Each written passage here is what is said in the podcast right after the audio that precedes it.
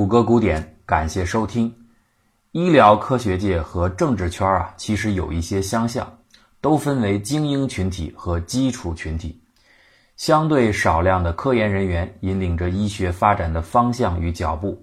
庞大的临床医生则和芸芸大众的日常疾苦息息相关。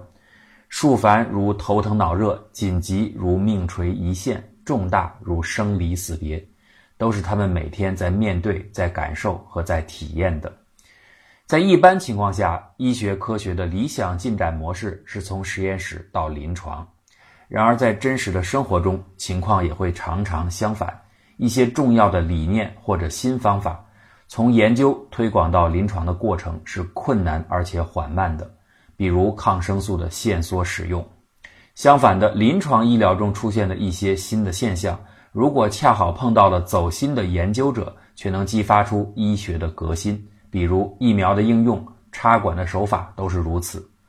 布雷泽正是这样一位有心人，他从进化平衡的角度所提出的“微生物是人体古老伙伴”的这个新观点，相对于传统的致病菌或者有益菌这样的局部性认知，更表现出了一种系统观。尽管这样的看法尚未形成全部医疗共同体的共识，但这仍然显示出了巨大的思辨价值，故此奥巴马总统才会选择其作为总统的防治耐药菌咨询委员会的主席。布雷泽能发展出这样的全新观念，绝不仅仅是因为科研人员的一种直觉，或许更关键的是他曾经作为病人家属的亲身体验所带来的思考。布雷泽的可爱的女儿吉尼亚是一个八零后，出生在一九八三年。在她三四岁的时候，耳朵出现了感染问题，经常发炎。他的医生一开始建议用细长的导管伸到耳朵里处理感染，但是布雷泽担心这样会损害女儿的耳膜，所以就和医生商量，还是服用抗生素来进行治疗。这个过程陆陆续续的一直进行到吉尼亚六七岁的时候，每次短则几天。长则数周，吃的基本都是阿莫西林，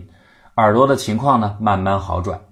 随着女儿长大，她开始显现出轻微的哮喘迹象，同时对一些食物严重过敏，比如芒果的表皮。不过总体上来说，哮喘的程度并不严重。吉尼亚成年以后，成为一名热心于公益事业的服务者，在南美洲大陆的一些欠发达地区，积极地帮助那里的穷困的人们。可以想见。这些地方的公共卫生水平一定非常的差，所以外来的工作人员生痢疾之类的病已经是司空见惯。吉尼亚也不例外，他多次感染生病，在当地人那里被称为“玛雅的诅咒”。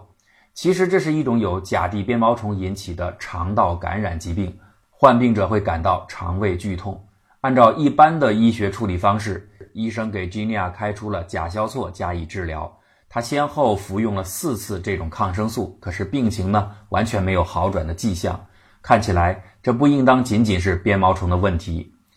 在结束了南美洲厄瓜多尔的行程后，返回美国的吉尼亚又试着服用了一个疗程的甲硝唑，情况似乎有些恶化。他的肠道疼痛依旧没有缓解，体内开始出现贫血的迹象。在波士顿法学院有一次。他再度出现了腹痛，被拉到急诊室，结果差一点被心急的医生按照阑尾炎去动手术。最关心女儿病情的当然莫过于布雷泽，他到处找寻肠胃病方面的专家寻求帮助，并且呢，也根据朋友们的一些建议，对女儿进行尽可能仔细的体检，希望尽快确诊病因。布雷泽曾经怀疑女儿得了乳糜泻，因为女儿各方面的身体表现和乳糜泻的症状有一些接近。不过，血液检查的结果显示，吉尼亚没有得这种病。乳糜泻是一种欧美地区相对多发的过敏症，患者主要是对谷物，包括小麦、黑麦、燕麦等，对谷物里的谷蛋白，也就是我们中国人通常所说的面筋过敏。那过敏的意思其实就是免疫系统会错误地把一些原本正常的东西当做病原体展开凶狠的攻击，结果造成自身机体的伤害。由于在此之后的一段时间内，吉尼亚的病因始终没有被确定，布雷泽父女就在不断的尝试多种检查项目，也包括重复过去的一些检查，希望避免任何的疏忽。二零零九年，吉尼亚进行了内窥镜检查和小肠的取样，其中专门又化验了乳糜泻，结果呢仍然是正常。Genia 的病情还在继续着，前后已经持续超过一年的时间，他开始变得越来越虚弱和憔悴。这个时候，布雷泽的一位朋友建议他考虑食物过敏的方向，于是呢，布雷泽就带着吉尼尔去拜见一位治疗过敏症的大牛，也是自己朋友的伯纳德医生。大牛就是大牛，虽然在伯纳德这儿。乳糜泻项目的化验结果仍然显示是正常的，但是伯纳德还是肯定的建议应该按照乳糜泻来考虑病因。这是为什么呢？这就是大牛经验丰富的强悍之处。他说，此类病症的症状其实非常多样化，并不见得一定是教科书或者医疗手册上写的那些内容。而且更重要的一点是在临床上，有的时候这种病是检查不出来的，这些就属于非典型患者。其实啊，我个人认为还有一个原因让伯纳德做出这个建议，那就是治疗乳糜泻的方案其实很简单，根本不用打针吃药。这个病不就是因为对谷物中的面筋过敏而产生的吗？那你只要保证女儿再也不吃面筋不就行了？当然，我这个话说的有点粗糙，准确的说应该是不要再接触谷蛋白就行了。这叫做无麸质饮食。正因为这样的操作方式很简单，就是一个饮食的控制。那为什么不让吉尼亚尝试一下呢？反正现在也没有找到其他更明确的病因，所以接下来的几个月当中，吉尼亚就按照伯纳德医生的医疗方案，也可以说就是饮食治疗的方案进行治疗。治病最关键的就是对症，一旦对症，效果立马就会显现。吉尼亚连续几个月再也没有出现任何的疼痛情况。所有的病症一扫而光，他患的就是乳糜泻。病情虽然明确了，也存在着正确的治疗方法，但稍微有一些残酷的事实却是：无麸质饮食虽然是治疗乳糜泻的一种有效方法，但是它却是唯一有效的方法。这就意味着乳糜泻患者终生都不能接触任何含有麸质的食品，甚至包括牙膏之类的都不行。他们每天摄入的麸质总量上限不超过二十到五十毫克，在我们正常人听来，这不过就像是听到了一种中医忌口清单一样的轻松。但其实啊，这其中的不方便和折磨是旁人无法想象的。肤质几乎是无处不在的，许多意想不到的东西里边都会含有谷蛋白，而任何一次的不注意都能带来患者身体的疼痛。对于这一点呢？凡是家里边有乳糜泻患者的亲人们，特别是母亲们，一定最有体会。他们最渴望的其实很简单，就是能够有一间专门给自己孩子安心购买食品的商店，让他们起码能够做到健康成长。那在这里，我也想顺便呼吁一下：如果我们的听众里有食品加工方面的从业者或者志愿者，如果条件允许的话，请用你们的工匠精神来填补这个空白。现在虽然市面上也有一些无麸质的食品，但是无论种类的丰富还是食用的品质，都远远谈不上精细。填补这个空白，也许并不能够使你攫取到足以致富的利润，但是呢，这却是一个真正强大的民族必然拥有的人文关怀。好，我们还是把话题说回布雷泽妇女。虽然吉尼亚的生活多了许多的不便，她也因为此病。经常的得用疼痛来试错，比如误吃了酱油、误吃了薯条的经历，都曾导致过严重的腹泻。每次疼痛之后，就会给她长长的食物禁忌的清单上增加一项新的内容。不过总体上来说，相比于其他一些无法查明病因而又折磨人不止的慢性病来说，这已经算很幸运的了。布雷泽呢，终于稍微轻松了一点。可是这段时间的经历让他开始思考。自己的女儿究竟为什么会患上乳糜泻，还有轻度的哮喘症？此前几期的节目中，我们介绍过布雷泽的前期的系列工作。那在这样的知识和工作背景下，他很自然的就联想到，人体体内的微生物失调，特别是某些关键性微生物在抗生素普遍滥用情况下的消失，或许正是过敏症频发的原因。乳糜泻的发病率在过去几十年的时间里提升了整整三倍多。这和抗生素的过度使用在时间上是重合的，而自己的女儿呢，很可能也是因为从小服用阿莫西林以及后来服用甲硝唑，干扰了身体的微生物环境，才会变为过敏体质。为了验证这个猜想，布雷泽开始寻求实际检测数据的支持。卡尔马瑞德和乔纳森·卢德维格森从瑞典收集到了数千名乳糜泻和疑似乳糜泻患者以及正常人的对照组的病例。经过分析，疑似患者群体在此前的几个月之中服用抗生素的比例比正常群体高出了百分之四十。这个统计结果啊，同样出现在按照性别、年龄或者不同抗生素类别重新细分后的对照组之内。有趣的是，依照抗生素类别细分后的对照结果，恰好证实了吉尼亚所服用的甲硝唑的确是更加有可能导致乳糜泻的出现的。服用了甲硝唑并且患有乳糜泻的统计概率比正常组高出了一倍。接下来，哥伦比亚的本莱博沃教授主持了一项幽门螺旋杆菌和乳糜泻的关联性研究，这当然是布雷泽最喜欢的一种题目，所以呢，他也作为专家受邀参与到其中。哥伦比亚的研究团队和德克萨斯州的大型国家实验室的医生合作，获取了十三点六万份人的内窥镜观测资料和样本，这是一份庞大的数据，而且在这些数据当中还包括了十二指肠的炎症反应情况，这一点非常重要，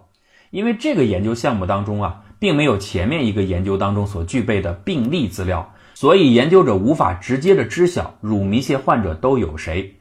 不过，鉴于乳糜泻患者大多会在十二指肠中表现出一些特定症状，这就为通过十二指肠的数据估计乳糜泻患者提供了一种中间路径。它虽然不是绝对准确的，但仍然可行。最后的分析结果显示，乳糜血患者群体中携带幽门螺旋杆菌的比例是百分之四点四，正常群体中携带幽门螺旋杆菌的比例是百分之八点八。我们从这个数据中，首先可以看到，由于这些病人大多是美国人，所以普遍的携带幽门螺旋杆菌的比例是很低的。这正好反映出了抗生素被普遍使用的一种效果。那另一方面，从对照性来说，幽门螺旋杆菌在正常群体中的存在比例是其在乳糜泻患者当中的近一倍，而且啊，这个比例在各州和各年龄段的细分数据组当中也得到了大体一致的体现。故此具有相应的统计学意义下的显著性，能够说明在体内缺少幽门螺旋杆菌和更高的乳糜泻发病率这二者之间确实存在着明显的相关性。以上的研究项目当中，布雷泽更多的是作为参与者来加入，那他自己主持的本身的科研内容，则是努力的在寻找幽门螺旋杆菌和哮喘疾病之间的关系。为什么他选择哮喘进行研究呢？除了女儿吉尼亚患有轻度哮喘这个原因之外，这个病也是最好的能够检验布雷泽理论的一个研究标的。在很早之前，临床的医生已经注意到了食管反流疾病和哮喘之间似乎具有某种关联性。你看，当选择一些药物治疗食管反流或者降低胃酸值的时候，多少也会改善哮喘者的呼吸情况。这种模糊的关联性是怎么形成的？此前没有人知道。一种最简单的物理解释是：既然胃酸能够反流到食管之中，当然也就有机会反流到气管中。一旦进入气管，那就会灼烧和损伤气管，引起哮喘。这种解释啊，其实非常的牵强，因为有一部分哮喘病例的成因和胃部没有半毛钱关系，比如花粉过敏。那布雷泽的理论刚好可以明确的解释这个问题。真正引起哮喘的其实是免疫系统的过于敏感性，而幽门螺旋杆菌的缺失，恰好就让身体缺少了限制免疫系统过度活跃的报警器。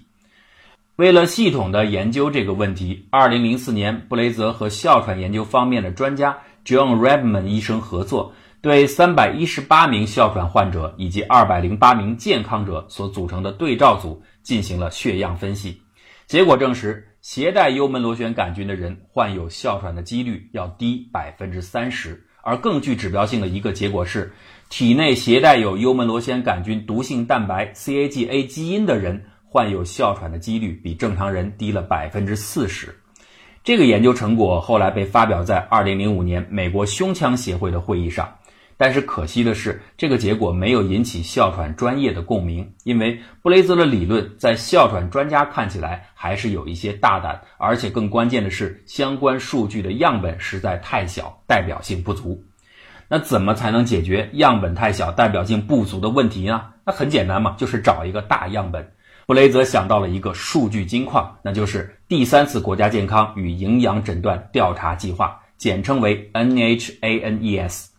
这是一次大规模的人口健康采样普查活动，共筛选了两万人参与其中，留下了大量的数据和生理样本资料。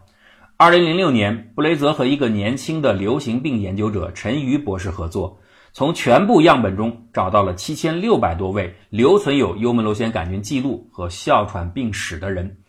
这样一个超过了此前 John 的研究样本规模十五倍的大样本就被建立起来。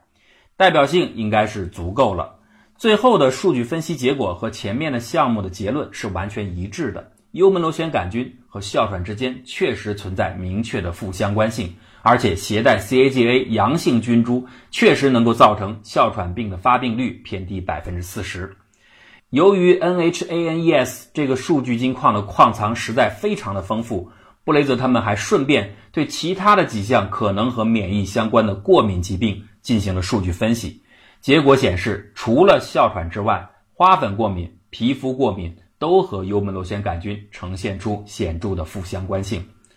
上述的这些研究成果，让布雷泽教授终于能够自信地提出他对于微生物的一种全新观点，并且以此来解释前面种种研究当中的负相关现象。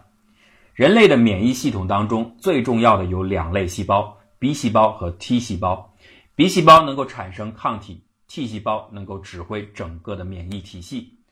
这支免疫大军在面对入侵的微生物时，会奋不顾身地形成一支敢死队，遇神杀神，遇佛杀佛。但是杀红了眼的士兵，如果不加以约束的话，那很快就会成为攻击良民的匪徒，健康的细胞就要遭殃了。为此，T 细胞当中专门分化出了可抑制免疫系统的调节性 T 细胞。它可以降低免疫反应的力度。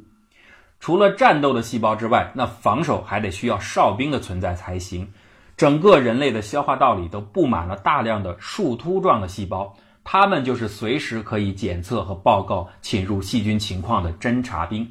在这样的一个防御体系下，胃壁当中的幽门螺旋杆菌一旦出现，便会招来大量的激活性的 T 细胞，这就是胃炎发作的原因。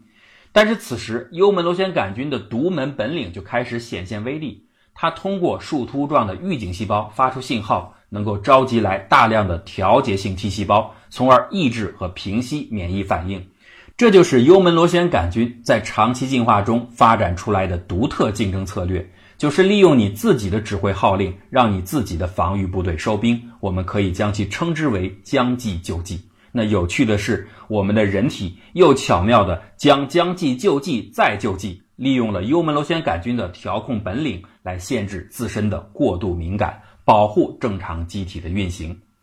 生命的竞赛中，没有一方的聪明，只有共同的智慧。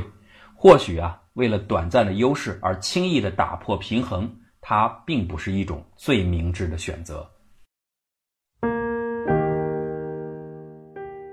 如果您喜欢我们的节目，就请关注我们的微信公众账号，或者加入我们的讨论群。方法很简单，就是搜索“谷歌古典”四个汉字，点击关注就可以了。谢谢大家的支持，谷歌古典精彩尽览。